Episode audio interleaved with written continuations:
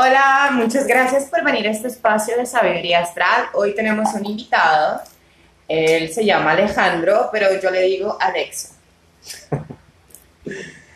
Pues aquí estamos una nueva experiencia gracias a la señorita Sofía. Ok, bueno, me puedes llamar Sofía si quieres. Yo la verdad, pues lo de señorita Sofía, pues como que no mucho, ¿no? ¿Me puedes decir cuándo naciste? Pues nací un 17 de enero del 94 en la ciudad de La Paz, Honduras. Qué nice. Ok, so, entonces, esto es como una especie de interpretación, ¿no? Es un factor astrológico, o sea, se basa en quiénes somos, ¿sí? Lo que te voy a leer. Claro. Bueno, pues tú naciste bajo el sol de Capricornio en casa 6 y la luna en Aries en casa 8. La casa 6 es una casa que nos indica la salud y los pequeños animales. Es el deseo de crear, de materializar. Nos da la creencia de que no hay límites para la expresión de nuestro yo. Entonces, tú naciste bajo, pues, mm, una idea de, de, por ejemplo, te gustan los gatos, ¿no? Tienes muchos gatos. Sí, amo los gatos. Bueno, espérame aquí.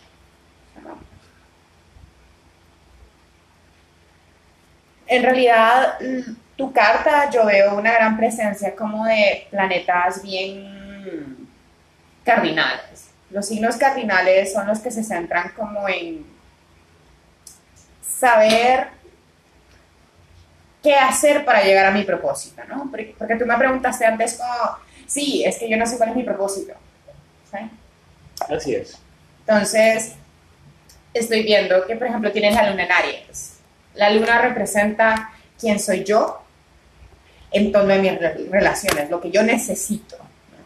Y Aries es el signo de la acción, Aries es el signo de los nuevos comienzos, de los proyectos. ¿no? Entonces es muy probable que como que puedas tener una relación, por ejemplo, con personas a las que le gustan los negocios, personas que sean muy activas a la hora de crear nuevas formas de pues, generar dinero. ¿no? Y tienes a Mercurio en Capricornio. Yo también tengo el Mercurio en Capricornio. Mercurio es el planeta de la comunicación. ¿no? ¿Quién es Capricornio? Es estructura. Es lo que yo hago para poder tener estructura. ¿Qué quiere decir esto? Trabajo duro, estructura, un plan. Entonces yo me expreso, o en tu caso, ¿no? Pues Alexa se expresa de una forma en la que siempre va a dar a entender la estructura de la que viene. Naturalmente. Luego tienes a Marte en Capricornio, que yo también lo tengo. Marte es el planeta de la acción y de la guerra, ¿sí? O sea, ¿qué sucede? Pues cuando yo me enojo, soy una persona como de, ok, cariño, te voy a mostrar de que tú estás equivocado con la estructura que yo tengo, ¿sí?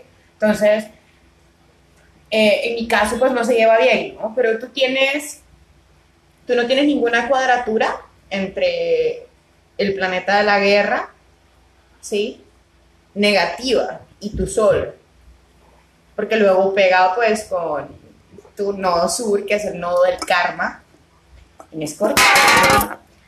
Escorpio es el signo de la muerte, de la transmutación, pero no- de la muerte emocional. ¿no? Entonces tu nodo del karma está en eso. Bueno, luego tienes como cuatro planetas súper importantes en Capricornio, ¿no? Te pasa igual que a mi novio, ¿no? Mi novio tiene como tres planetas súper importantes en Capricornio, pero es que igual está en el mismo tuyo del Sol y que representa creación. Por ejemplo, la creación de un sitio donde los animales, como los gatos, puedan ser esterilizados o que les den de comer, por ejemplo. Eh, tienes a Urano, que es el planeta de la rebeldía también, en Capricornio. ¿Qué implica esto? Se lleva súper bien con Neptuno, que es el planeta transpersonal de las personas con las que yo me encuentro, las que aprendo. Y luego tienes en el nodo del karma Plutón. Plutón es el signo de la expansión. Es como como decir, un regalo. Porque si tu nodo del karma está en la expansión, quiere decir que tú vas a ser una persona muy exitosa. Pero esto implicará muchísimas muertes emocionales para ti, para que puedas mutar y dejar el pasado atrás, para que puedas crecer y aprender la lección. Bueno, hay otra cosa aquí que me llama la atención y es que todo está como en el cuadrante de este lado. Usted no tiene nada de aire, brother. Usted no tiene nada de agua, que son los sentimientos. Aire es el pensamiento. La tierra crea.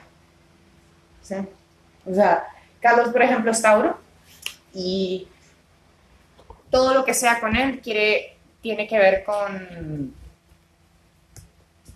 con lo que él va a crear. ¿sí? Tienen como esa flexibilidad de pensamiento tal vez. No sé si tengas preguntas, porque siento que hablé mucho. Bueno, no una pregunta realmente, sino más bien qué puedes sentir al respecto de todo esto. ¿De qué? De lo que has expresado hasta el momento. ¿Cómo te hace mirarme?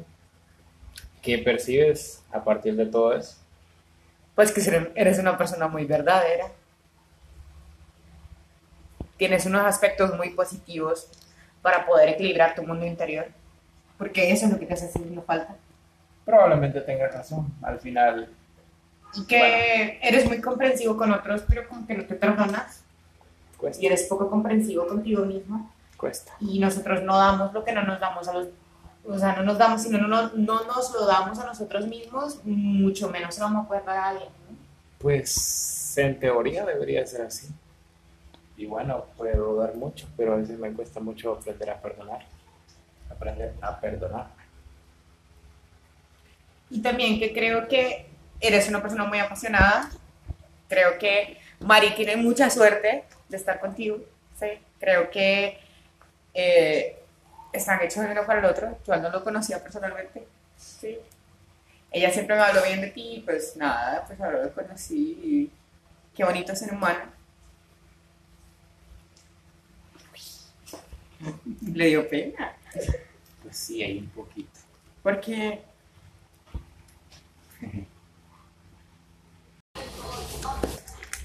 Hola, gracias por estar aquí en Sabiduría Astral.